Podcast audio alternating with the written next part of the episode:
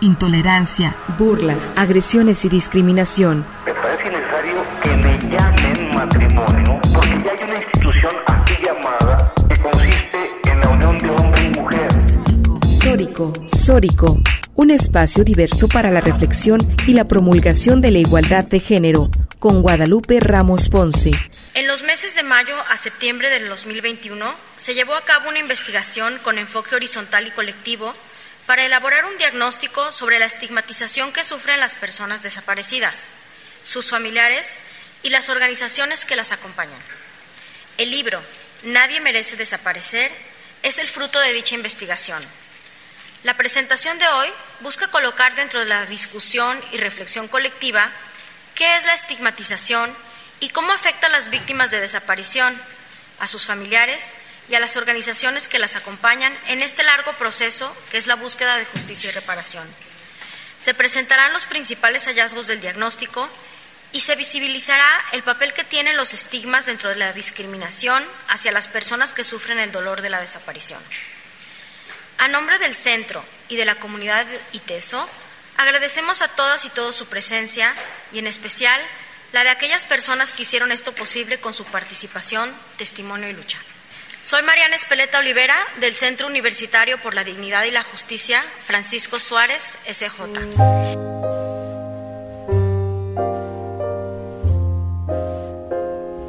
Bienvenidas y bienvenidos a Sórico, sin género de dudas. Agradecemos a quienes nos sintonizan esta tarde de domingo a través de Radio Universidad de Guadalajara, por la frecuencia del 104.3 de FM en la zona metropolitana, el 107.9 de FM en Ocotlán en la Ciénega, el 104.7 de FM en Lagos de Moreno en la región Altos Norte y el 105.5 FM en Amecas, en la región Valles. Un saludo a todas estas latitudes. Aquí les saluda Natalia Rojas y les invitamos a que se queden conmigo, con nosotras, la próxima hora para compartir y analizar los temas feministas.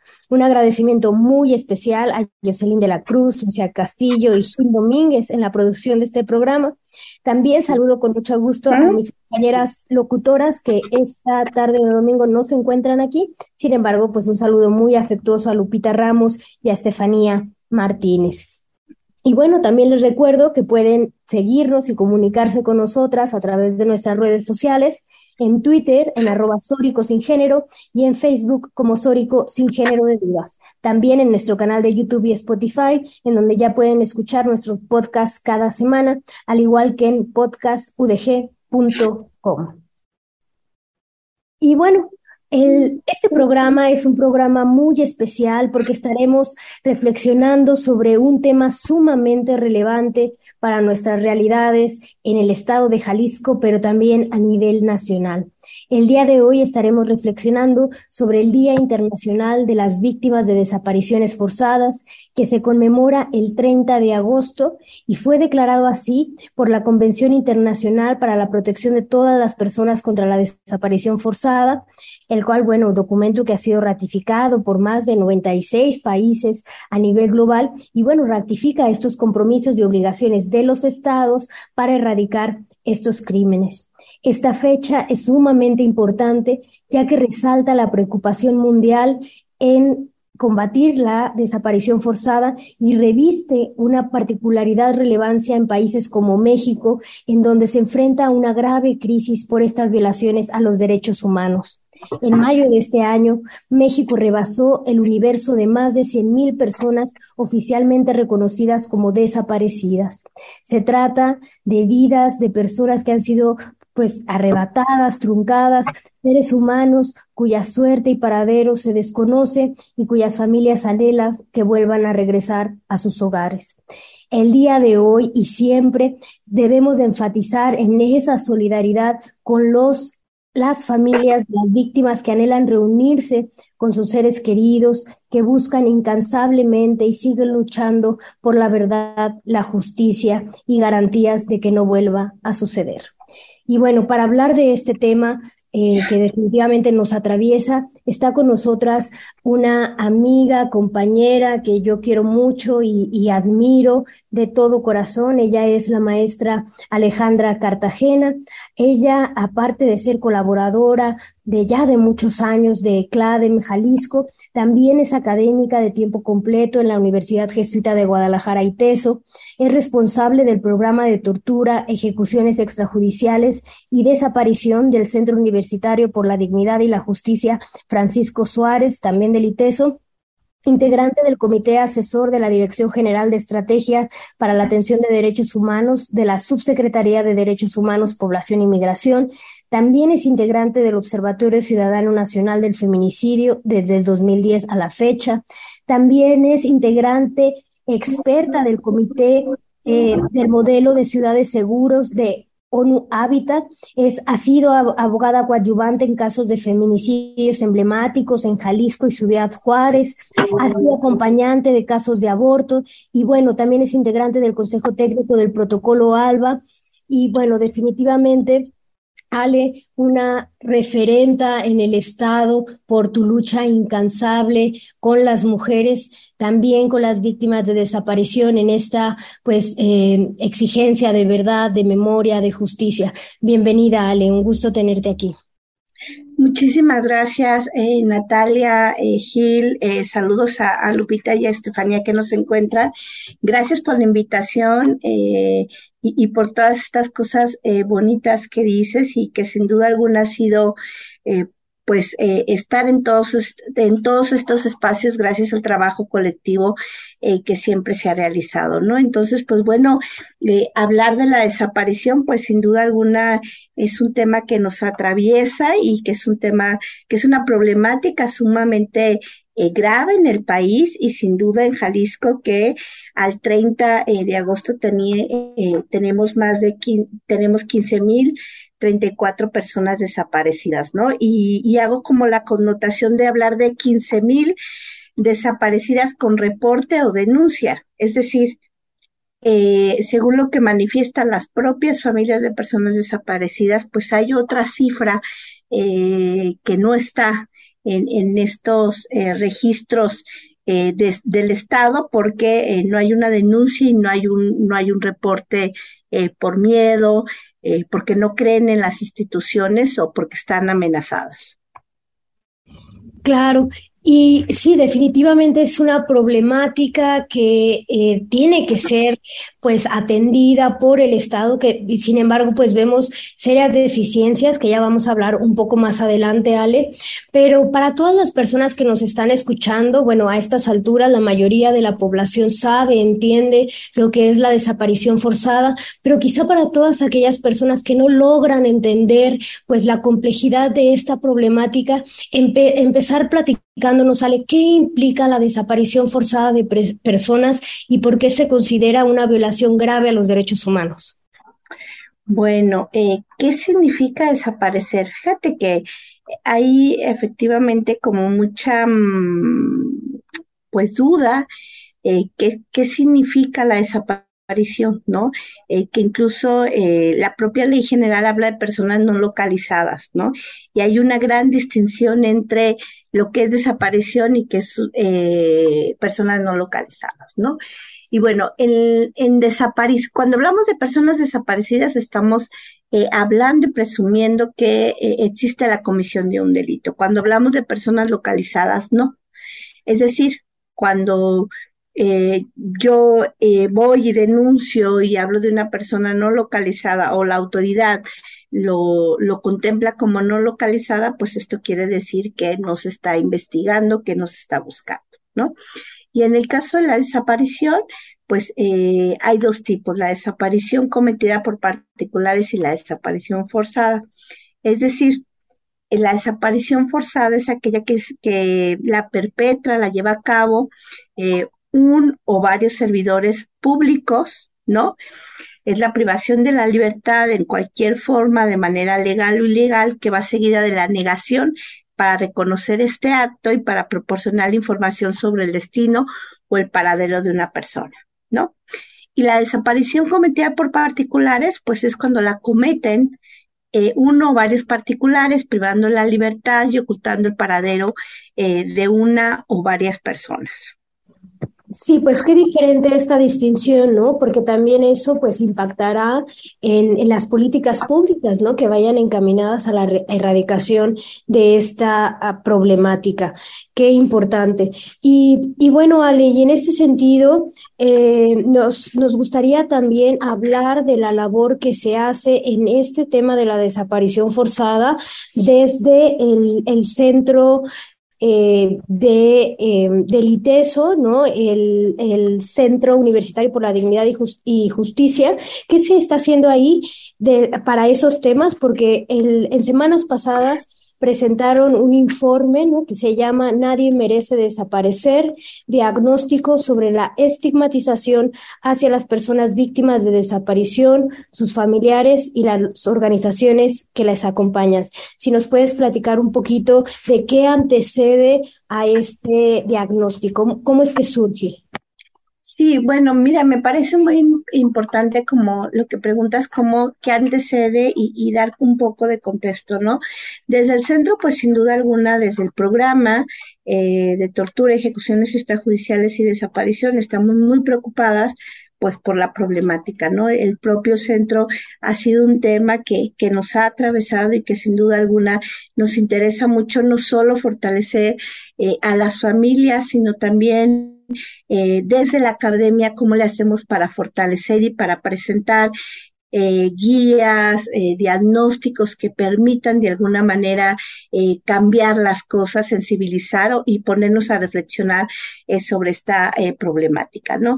Y en el marco de un proyecto que tenemos con REDH, es que no solo tenemos el diagnóstico, sino también una semana antes presentamos las memorias legislativas que es este eh, libro que presentamos sobre todo el proceso de las leyes, ¿no? En, materia de desaparición, cómo fue todo el proceso con, los diputados eh, y los colectivos, la academia y organizaciones de la sociedad civil, ¿no? Y bueno, eh, también un día antes de presentar el diagnóstico de estigma, inauguramos los diplomados, ¿no? De violaciones graves a derechos humanos que son diplomados que fueron dirigidos específicamente para la Comisión de Víctimas y para la Comisión de Búsqueda, ¿no? Dichos diplomados tienen como fin eh, eh, dotar de mejores herramientas a estas instituciones para que realicen eh, su función de manera transversal con perspectiva de derechos humanos y perspectiva de género, que por cierto tuvimos el honor de tenerte a ti como eh, primera facilitadora de este diplomado, ¿no? Y bueno, y posteriormente pues presentamos este diagnóstico que para nosotros era mucho, muy importante porque es un, es un diagnóstico que se realiza desde un proceso colectivo, eh, trabajando, entrevistándose a diferentes eh, familiares de personas desaparecidos, a colectivos, a personas expertas, a autoridades, eh, académicos. Se hicieron más de 26 eh, entrevistas, ¿no? Entonces, eh, para nosotros este diagnóstico era muy importante, sobre todo porque desde el acompañamiento que hemos dado, pues nos hemos percatado de la voz de las familias que estos estigmas se han traducido en discriminación y también lo más grave en que no se busca a sus hijos e hijas, ¿no? Que hay frases eh, que, bueno, que ya hemos escuchado de manera recurrente nosotras y las propias familias, que es eh, en, en qué andaban, en qué andaban esas personas que fueron desaparecidas. Entonces, para nosotros era muy importante tener un diagnóstico que permitiera acercar a la sociedad desde estas voces eh, de manera colectiva qué significan eh, los estigmas, cómo han eh, permeado en la sociedad y por supuesto en la autoridad que ha tenido en algunos casos una narrativa de culpabilizar, de revictimizar eh, a las víctimas de desaparición, lo que sin duda alguna se ha traducido pues en esta gran tragedia que tenemos de más de 15 mil personas desaparecidas y, y, que la sociedad hemos volteado para otros lados porque nos hemos creído esa narrativa y pues eh, los estigmas han, han, quedado muy claros en estos, en estos casos.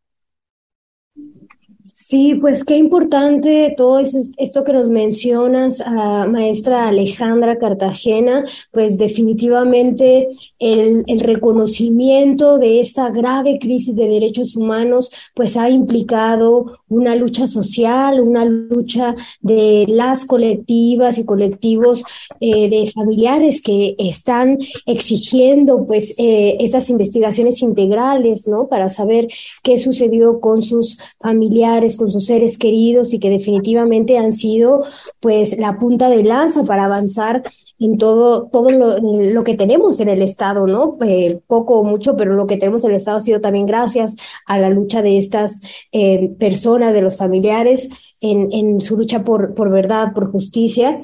Y y también pues esta importancia de tener indicadores, informes que nos den cuentas reales de cuál es el contexto actual, porque eso nos permitirá saber hacia dónde tenemos que ir como sociedad, pero también en cuanto a exigirle al Estado que haga acciones concretas y pertinentes para hacer frente a esta grave crisis de derechos humanos que implica la desaparición forzada de personas. Y bueno, de esto vamos a seguir hablando eh, de regreso del corte. Vamos a ir a un pequeño corte y regresamos. La agresión no es amor es violencia y se denuncia. Y se denuncia. Sórico. La noche del 7 de julio del 2013, seis chicos fueron desaparecidos en Lagos de Moreno, presuntamente por integrantes de la delincuencia organizada. El alcalde entonces de Lagos de Moreno criminalizó a los desaparecidos al involucrarlos en el crimen organizado y así justificar su desaparición y posterior asesinato. Este diagnóstico pretende generar una reflexión, sensibilización y solidaridad hacia las personas desaparecidas y sus familiares.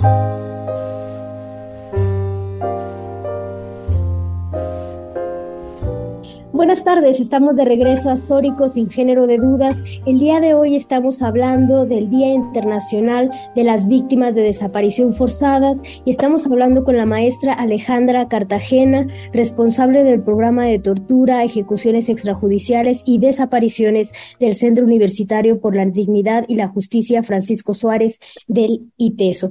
Y bueno, Ale, antes de ir a corte hablábamos de este informe que presentó hace una semana eh, este centro eh, que se llama Nadie merece desaparecer, diagnóstico sobre la estigmatización hacia las personas víctimas de desaparición, sus familiares y las organizaciones que las acompañan.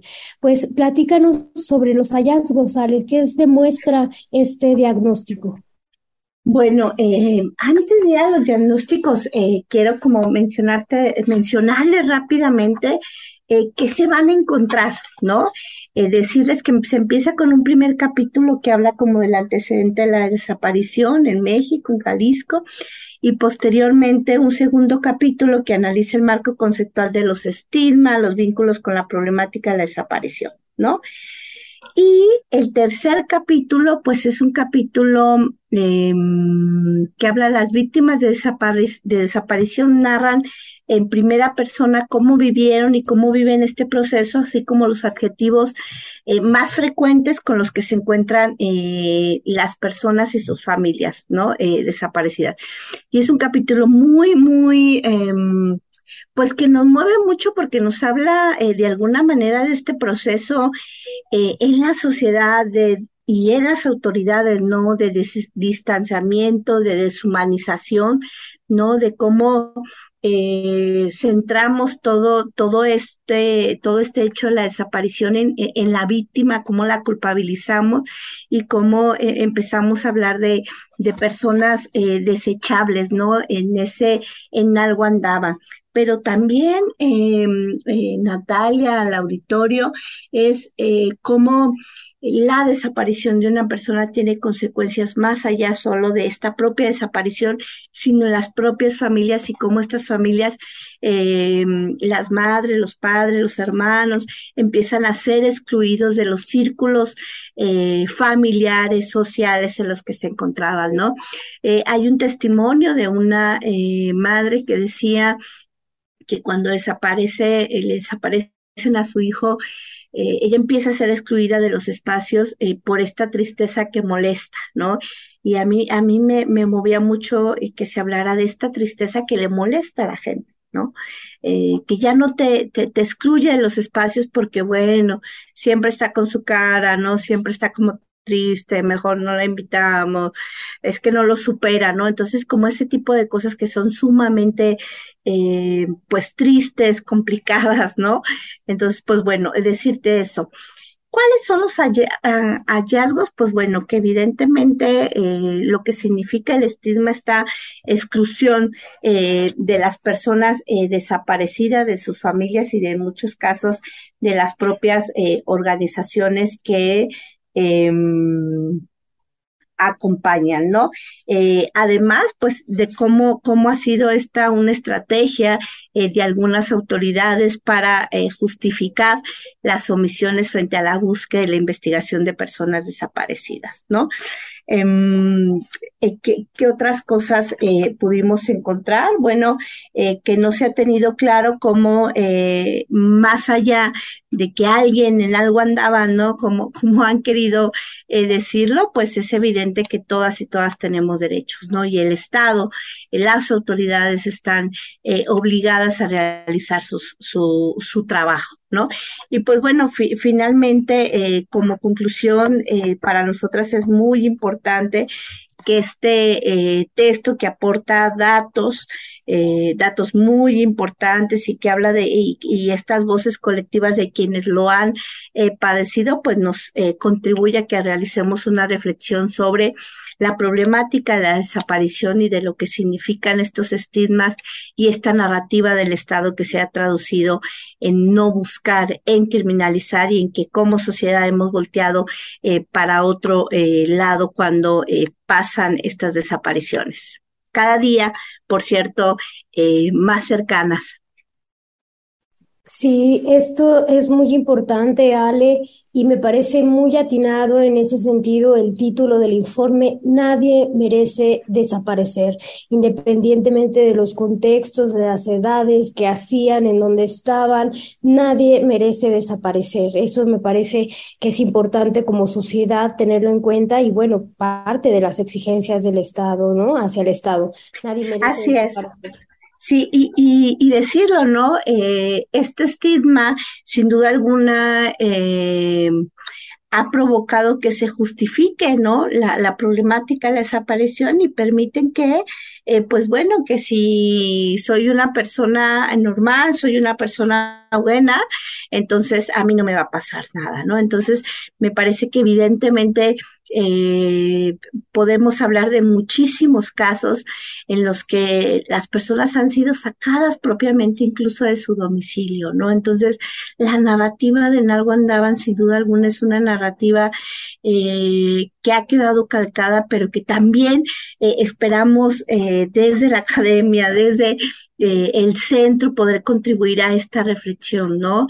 Eh, por eso el nombre me parece que es súper importante, como tú bien lo dices, nadie merece desaparecer y no podemos justificar de ninguna manera eh, que una persona desaparezca, que sea asesinada, que sea lastimada y sea encontrada en fosas clandestinas, como ya lo han mencionado en varias ocasiones los colectivos, cómo es que encuentran los cuerpos en estas fosas clandestinas. Entonces, sin duda alguna, pues es un pequeñito eh, grano de arena que, que se realiza desde el centro para contribuir eh, a la reflexión, al acompañamiento eh, hacia las familias de personas desaparecidas y los colectivos. Sí, y sobre todo, pues eso, ¿no? Recuperar las experiencias de la, las familias, de los colectivos, porque pues ahí yace todo este conocimiento y experiencia que tiene que ser retomada pues por la sociedad, por las instituciones para crear pues política pública y mecanismos eficientes, ¿no? Para encontrar a estas personas que y, y dar eso, ¿no? La verdad, la justicia a ellas y a las a sus familiares que también se convierten en víctimas indirectas de estas graves violaciones a los derechos humanos. Y en este sentido, Ale, preguntarte, ¿cuál es el contexto de la desaparición forzada en Jalisco, que ocupa uno de los primeros lugares también a nivel nacional? Sí, bueno, eh, Nati, yo al principio eh, te decía, te hablaba como de estas diferencias, ¿no? La desaparición forzada que es cometida por una o por varios eh, servidores públicos o con aquiescencia de, de los mismos, ¿no? Y la desaparición cometida por particulares que pareciera que es eh, donde más eh, se ha podido identificar eh, que se presume que los perpetradores son particulares, ¿no? ¿Cuál es el contexto? Pues sin duda alguna estamos en un contexto, estamos en una grave crisis eh, en materia de derechos humanos y, de desaparición, ¿no? como se ha comentado, pues somos primer lugar en desapariciones, los colectivos siguen, y los familiares siguen hablando de prácticas eh, eh, dilatorias para tomar las propias denuncias y no las eh, investigaciones y búsquedas de manera inmediata, ¿no? Pero también hay que decirlo porque me parece también eso muy importante. Frente a la crisis que estamos viviendo, frente al, al, al, no aceptar las autoridades lo que estamos viviendo, pues vemos este aumento, ¿no? Entre muchas cosas, pero también no podemos seguir hablando de solo del Estado, porque me parece que también desde todas las trincheras donde nos encontramos, tenemos que empezar a llevar a cabo acciones también de solidaridad, de exigencia, para empezar a prevenir la desaparición de personas en el Estado, ¿no? Eh, esta eh, solidaridad tan importante que es para las familias eh, que, vayan acompañando y también que desde la academia aportemos documentos que, que, que ayuden a entender, a sensibilizar eh, sobre esta problemática y que sea algo que no solo le toca, eh, sin duda alguna, al, Estado le toca prevenir y atender, porque además tiene la información, tiene el acercamiento, pero también cómo le hacemos para acompañar, ¿no? Cómo le hacemos para construir de manera conjunta en un diálogo respetuoso, eh, con las autoridades para la prevención, la atención y sobre todo para erradicar esta problemática tan grave como la desaparición de personas. Sí, pues muy importante esto en el sentido de que es un trabajo y, y, un compromiso que se tiene que adoptar desde todos los niveles, ¿no? Claramente, primera desde el Estado, ¿no? Y la política pública para erradicar, pero también ese acompañamiento tan vital que requiere la sensibilización de la sociedad en general eh, el acompañamiento a las familias y también pues eh, entendiendo que es una problemática que también afecta a la sociedad en general, ¿no? Si una persona desaparece no solamente afecta a su familia, sino a la sociedad en conjunto, afecta la desaparición. Todas las personas pues también son miembros, integrantes activas de la sociedad, con, con redes, es decir, afecta a la sociedad en general. Y pues bueno, de esto vamos a seguir hablando luego de un corte. Regresamos. La tolerancia es relativa. Relativa. relativa. La aceptación, la aceptación es absoluta. Sórico es bajo ninguna circunstancia eh, justificable y esto la verdad es lamentable y era, eh, pues yo creo que a muchas, a muchas personas y a muchos sectores nos generó una gran indignación. Entonces, dentro del CUDJ en esos momentos volvíamos justamente a, conversar sobre el tema de los estigmas, de por qué era importante en, en, cualquier, yo creo que ningún, no hay un solo derecho humano en el cual en su momento no se haya hablado de estigmas. Y de cómo eso, cómo eso, pues tiene una clara afectación en el ámbito familiar, en el ámbito individual, en el ámbito social, comunitario, pero claramente tiene una implicación en las autoridades y en los funcionarios y funcionarias que de por sí tienen una cantidad impresionante de investigaciones, de reportes de búsqueda, y pues lo que hacen es que, eh, digamos, ese es su mejor eh, elemento o criterio de priorización en el actuar, ¿no? ¿Quiénes son buenos, quiénes son buenas, y quiénes entonces, a quiénes entonces tengo que encontrar rápidamente, y creo que lo hemos visto en, diferentes oportunidades en, estos años, eh, cómo priorizamos el actuar del, Estado, ¿no? Entonces ustedes van a ver en el, en el, en el diagnóstico algunas frases como, por ejemplo, es como si de pronto apestaras. Cuando le pasó esto a mi hijo, yo sentí mucha vergüenza como ser humano por no haber, por haber vivido indiferente al dolor de tantas madres. Si lo dice el gobernador, ¿por qué no lo va a decir en corto el policía municipal, un MP o un policía investigador? Dígame la verdad, señora, ¿en qué andaba metido su hijo? andará de fiesta. Me decían, seguro está con el novio. Estos cuates quieren venir a destrozar, vienen a desestabilizar. Señora, si usted no sabe dónde está su hijo, ¿cómo voy a saber yo? Es posible que todo haya sido una confusión. Esas son algunas de las frases que se, pudieron eh, recuperar en este, en este diagnóstico. Alejandra Nuño, directora del Centro Universitario por la Dignidad y la Justicia Francisco Suárez.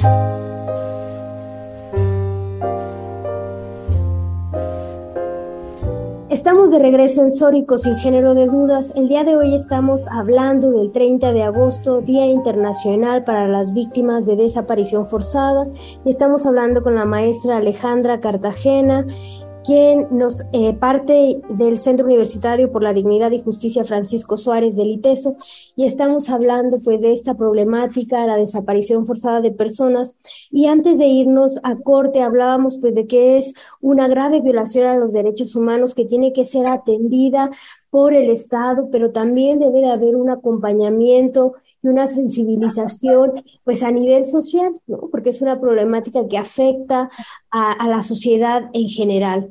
Sí, y en ese sentido, Ale, pues, ¿cuál es el papel que le toca a las diferentes actoras que, que, forman parte, pues, de la sociedad, ¿no? ¿Qué sucede con la academia, con la sociedad civil organizada, con los medios de comunicación, ¿no? Ya que, pues, todas y todos tenemos responsabilidad, ¿no? En torno a esta problemática.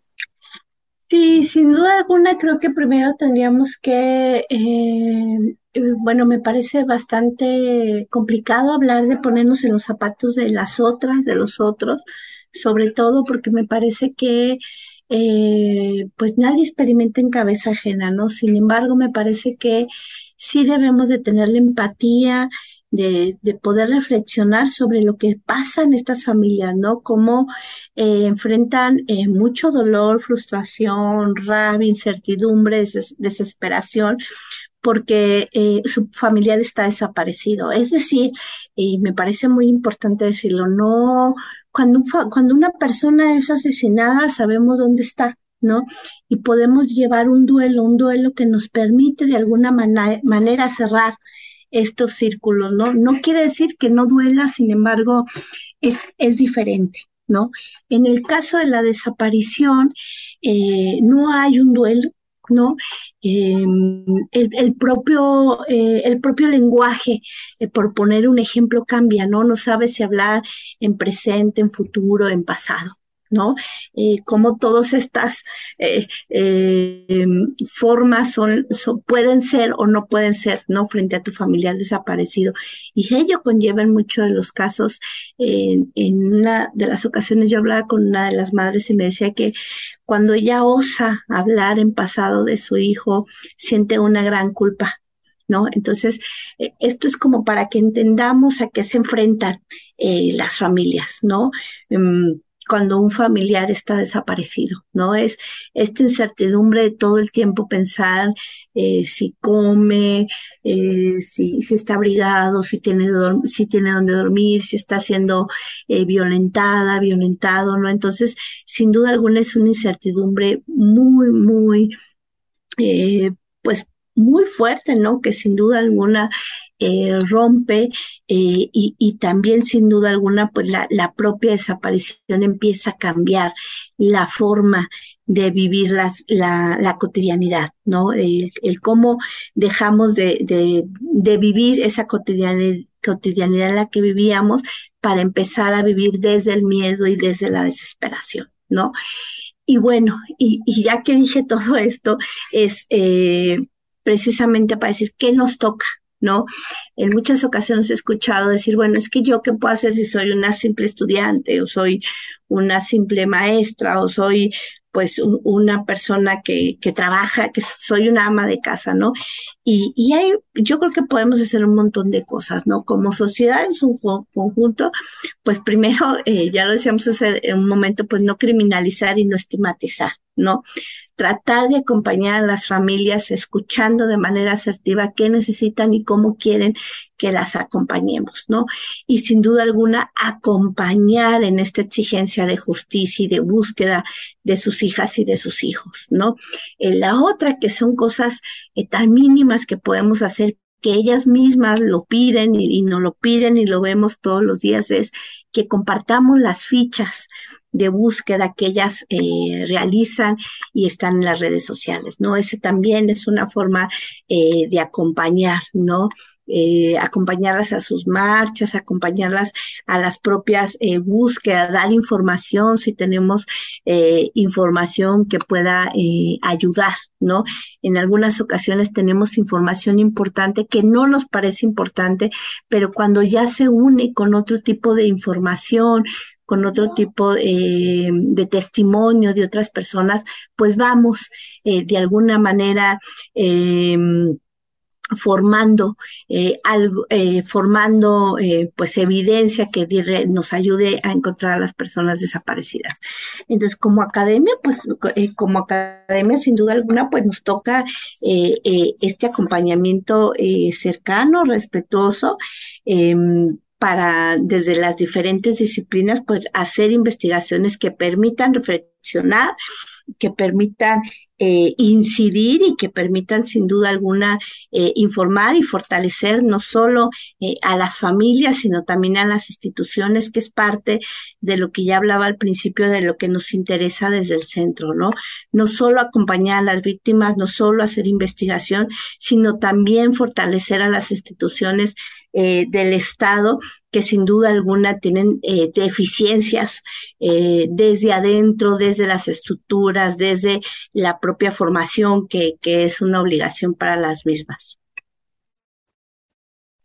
Sí, pues qué importante estas reflexiones que, que nos deja, sale en ese sentido, ¿no? Cómo acompañar como sociedad, qué nos corresponde a cada quien dependiendo de estos espacios que ocupamos, ¿no? Desde la academia, de las instituciones, desde la sociedad.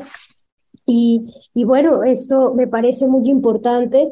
Y también eh, algo que me gustaría hablar contigo, Ale, y en este sentido de, eh, de nadie merece desaparecer, también pues este derecho de que todas las personas pues también tienen derecho a ser buscadas, ¿no? Tienen derecho a saber la verdad y sobre todo pues eh, siguiendo estos principios que también desde el nivel internacional se dictan, ¿no? De, de las investigaciones adecuadas cuando hay eh, desaparición, ¿no? Que las personas sean buscadas bajo la presunción de vida, sí, que se hagan pues entrando a, a las víctimas, tanto directas como indirectas de las mismas. Sí, esto también es importante. Y también decir que, que no hay una caducidad en esto, ¿no? Sino que no importa cuánto tiempo pase de la desaparición, todas las personas tienen derecho a ser buscadas bajo la presunción de vida, de saber qué pasó, de esa, esta uh, memoria, ¿verdad? ¿No? Y en ese sentido, Ale, pues tú también has sido impulsora de, de ese reconocimiento de, de estos crímenes del pasado, ¿no? Si nos puedes platicar un poco de ello. Bueno, sí, eh, pues bueno, yo eh, tengo a, a, mi mamá y a mi abuelo desaparecidos desde los años 70. Ellos formaban parte de un movimiento armado y bueno, fueron eh, desaparecidos por parte de la Dirección Federal de Seguridad, ¿no? Es decir, fue una desaparición forzada. Pues bueno, eh, más de 40 años de su desaparición, pues no habíamos tenido la oportunidad de que las autoridades realizaran su trabajo no de manera transversal, pero además, eh, pues se ha luchado mucho por saber, como bien lo decías tú, la verdad, la justicia, la reparación y sobre todo las garantías de no repetición, ¿no? Que son sin duda alguna obligaciones del Estado mexicano frente a su deber que tiene eh, con los tratados internacionales y eh, con los sistemas universales interamericanos, ¿no? En el caso eh, de México, pues México tiene eh, que afrontar estas desapariciones desde una debida diligencia, es decir, no eh, realizar de manera exhaustiva acciones de búsqueda e investigación, ¿no? en el caso de las desapariciones de los años 70, lo que del 1965 hasta 1980, lo que hemos logrado es una comisión de la la Verdad, que es una Comisión de la Verdad que eh, se estructuró desde el trabajo colectivo de las familias, de los colectivos que estuvimos trabajando durante muchas horas en mesas de trabajo, también eh, en mesas con expertos, con expertas de otras comisiones eh, de la verdad en otros eh, países para poder tener un, un, instrumento que nos permita que se puedan investigar esas desapariciones, ¿no? Y pues bueno, estamos en eso, en este mes ya, septiembre, eh, visitaremos el campo militar, ¿no? Eh, como expertas y como expertos también en la coadyuvancia como familiares para poder eh, pues ver estas instalaciones y se realice eh, las acciones necesarias para eh, poder eh, saber no qué pasó con nuestros familiares. Eh, en el caso de mi mamá eh, como el caso de muchos compañeros desaparecidos pues fueron llevados al campo militar. Entonces pues bueno, se están abriendo las puertas que pensábamos eh, que nunca se iban a poder eh, abrir.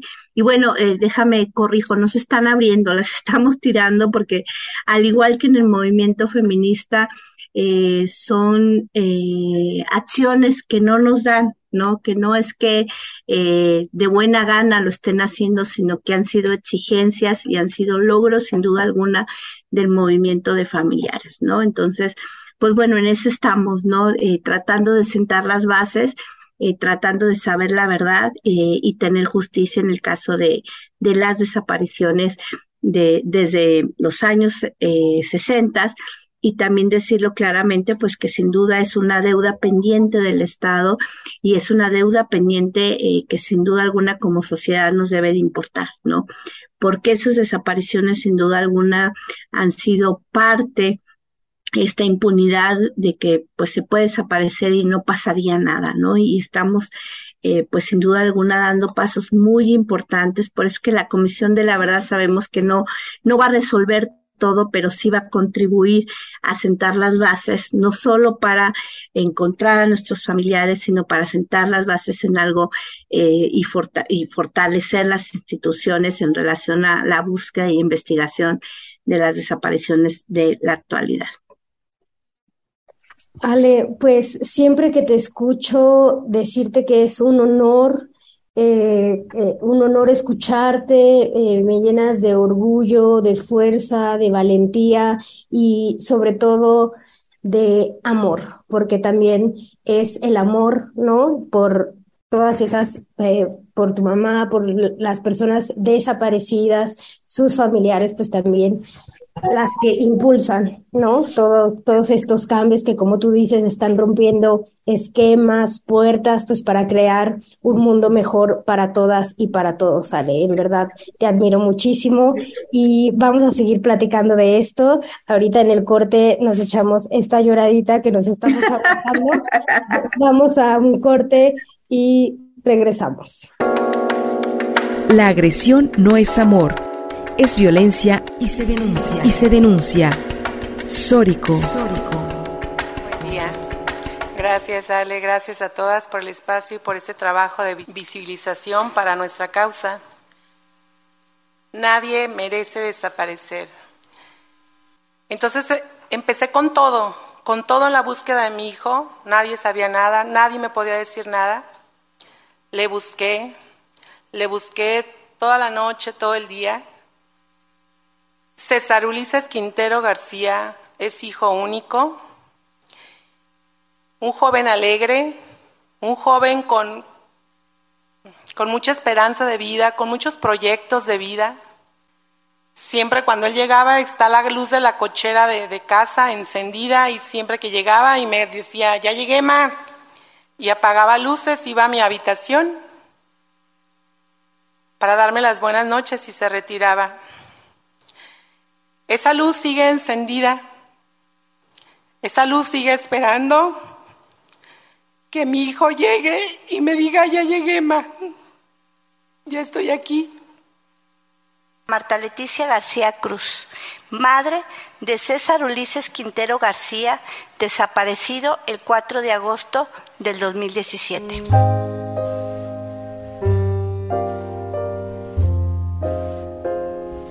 Estamos de regreso a Sóricos en género de dudas. Hoy estamos hablando sobre el Día Internacional para las Víctimas de Desaparición Forzada. Y estamos hablando con nuestra querida maestra y amiga Alejandra Cartagena.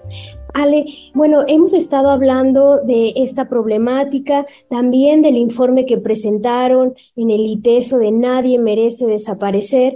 Y, bueno, ¿qué nos puedes decir? ¿En dónde la gente puede eh, encontrar este material, tanto como la conferencia que estuvieron em, eh, eh, impartiendo y también pues eh, unos comentarios finales respecto a, a, esta problemática. ¿Con qué reflexiones eh, nos quieres dejar para pues seguir reflexionando en estos temas y sobre todo pues esta sensibilización que como ya lo mencionabas es tan necesaria a nivel social? Sí, bueno, eh, el, diagnóstico Nadie merece desaparecer es eh, lo tenemos en las redes del, del, centro, ¿no? Que lo pueden encontrar en Twitter como eh, arroba DH y TESO, ¿no? Ahí tenemos tanto el diagnóstico como las memorias legislativas, lo pueden descargar de manera gratuita y también en el Facebook, que estamos como Centro Universitario por la dignidad y la justicia eh, Francisco Suárez, ¿no? Eh, los tenemos eh, pues completamente para gratuito, descárguenlos, léanlos, la verdad es que es una invitación a la, a la reflexión, a la sensibilización y al acompañamiento a familiares de personas desaparecidas.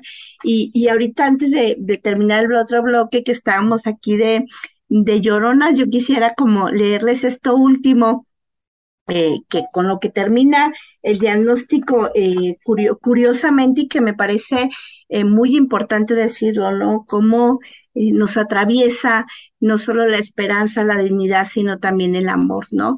Y, y aquí decía, pues bueno, que este diagnóstico y esta lucha se debe a la valentía de las víctimas, de los colectivos y de las personas aliadas, porque esta historia, además de ser una historia de dolor, es una historia ah, donde hay, citándome a mí, tanto, pero tanto pinche amor. Así es, Ale, pues en, en, medio de todo este, este dolor también, esta herida abierta, algo que debemos de siempre pues tener en cuenta es ese amor, ¿no? Por, por esas personas y, y pues este acompañamiento que hacemos desde sociedad civil a las familias, porque definitivamente son ellas, ¿no? Las que están ahí eh, en primera fila, pues exigiendo esta justicia, esta verdad, pues desde el amor. Qué importante. Y pues muchísimas gracias, Ale, por, eh, por estar aquí, por compartir tus reflexiones, por estar a pie de lucha con las mujeres, eh, por las víctimas de desaparición, tanto directas, indirectas. En verdad, Ale, eres una referente en el Estado y una gran defensora de los derechos humanos de todas y de todas. Muchas gracias, Nanti. La verdad es que, eh, como ya lo había dicho, hay mucho trabajo, sin duda alguna, un trabajo colectivo, ¿no? Eh, eh, ahora, ¿no? En esta eh, nueva trinchera, bueno, no nueva, ya casi de, de, dos años y medio de estar aquí en el centro, en el ITESO, que sin duda alguna hay un gran compromiso por acompañar y por contribuir a un mejor país, a un mejor estado donde las personas no desaparezcan. Así es, Ale, así es. Pues nos unimos, estamos con ustedes en esta exigencia de justicia, de verdad. Y pues antes de, irnos de este programa, vamos a escuchar una serie de testimonios. Ale, si nos puedes ayudar a, a presentarlos. Sí, claro. Eh, pues bueno, eh, presentamos el diagnóstico, por supuesto, de la mano eh, de familiares de personas desaparecidas, eh, donde nos acompañaron desde el colectivo eh, Entre el Cielo y la Tierra, Marleti.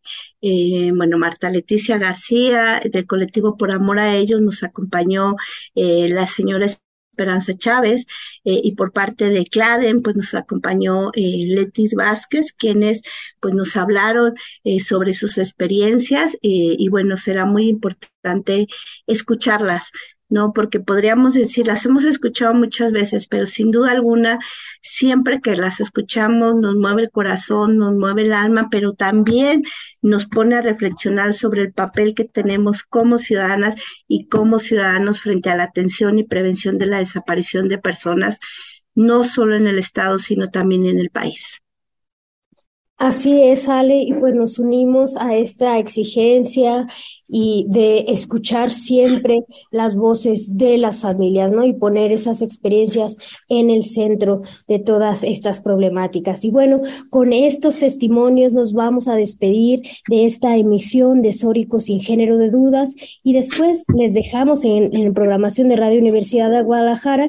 Les recordamos a todas y a todos que tenemos una cita con ustedes el próximo domingo en punto dos de la tarde para seguir hablando de temas feministas y muchos otros. Les dejamos con estos testimonios y seguimos con la reflexión y la exigencia por la verdad, la memoria y la justicia. Recuerden que la unión hace la fuerza. Las familias tenemos años pidiendo justicia. Hemos hecho de todo. Hemos formado leyes, instituciones varias entre ellas como la Comisión de Desaparecidos. Ha sido un trabajo de nosotras, las familias. Y es irónico que esas mismas instituciones sean las que nos ignoran, criminalizan, nos atacan. Y lo peor es que fueron creadas para buscar a nuestros desaparecidos y por nosotras. Y no lo hacen. ¿No les parece irónico? Y por eso estamos aquí, para contar nuestras historias. Mi hija no es un número. Yo su madre soy su voz y quiero que la conozcan. Leticia Vázquez Camarena, del Comité de América Latina y el Caribe para la Defensa de los Derechos de las Mujeres CLADEN, quien es madre de Erika Cueto, desaparecida en Puerto Vallarta el 12 de noviembre del 2014. ¿A dónde van las palabras que no se quedaron? ¿A dónde van las miradas que un día partieron? ¿Acaso flotan eternas como prisioneras ventarrón? se acurrucan entre las endijas buscando calor. ¿Acaso ruedan sobre los cristales cual gotas de lluvia que quieren pasar? ¿Acaso nunca vuelven a hacer algo? ¿Acaso se van? ¿Y a dónde van? ¿A dónde van?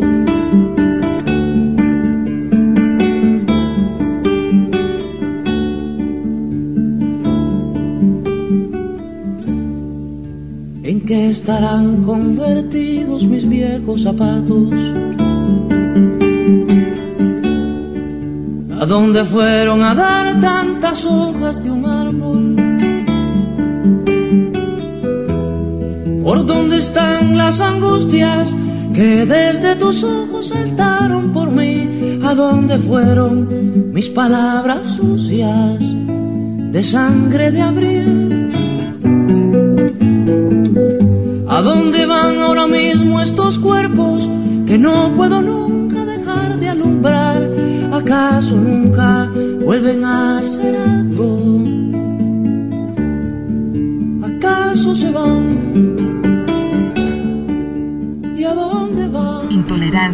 burlas, agresiones y discriminación. Me parece necesario que me llamen matrimonio porque ya hay una institución aquí llamada que consiste en la unión de hombre y mujer.